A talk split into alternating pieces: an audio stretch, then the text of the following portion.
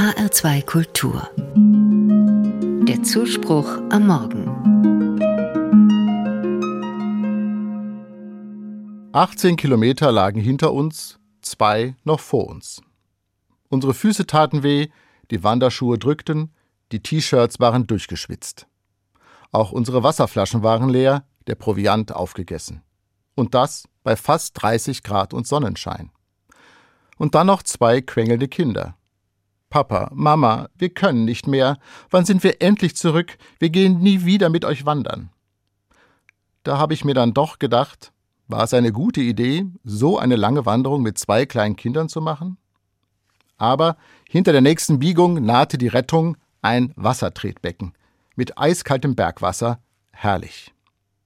Alle Müdigkeit war vergessen, die Schuhe wurden samt Strümpfen ins Gras geworfen, gemeinsam sind wir durch das Wasser gewartet, haben uns nass gespritzt und aus der nahen Quelle unseren Durst gelöscht.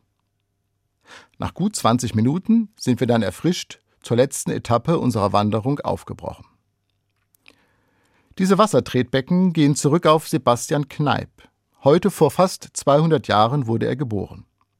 Kneip war katholischer Priester.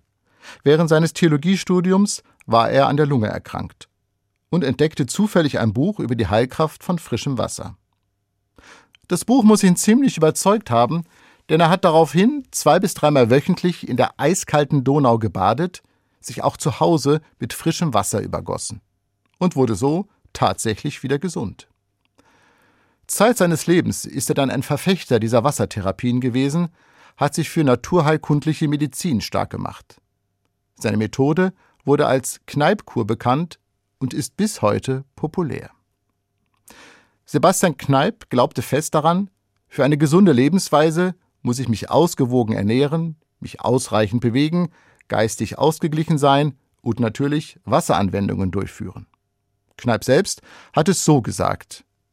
Wenn die Menschen nur halb so viel Sorgfalt darauf verwenden, sich gesund zu erhalten, wie sie unbewusst Mühe verwenden, krank zu werden, die Hälfte der Krankheiten bliebe ihnen erspart. Mir gefällt diese Haltung von Sebastian Kneip, denn ich bin davon überzeugt, mein Körper und meine Gesundheit sind ein Geschenk Gottes. Und mit Geschenken soll man ja bekanntlich achtsam und pfleglich umgehen.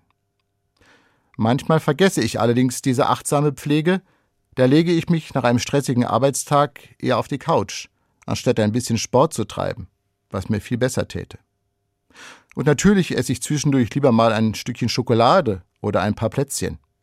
Obwohl ich genau weiß, frisches Obst oder Gemüse wären jetzt sinnvoller. Dass ich darauf ein bisschen besser achte, daran erinnert mich heute der Geburtstag von Sebastian Kneip. Und daran, dass ein Kneip Wassertretbecken mal eine Familienwanderung gerettet hat.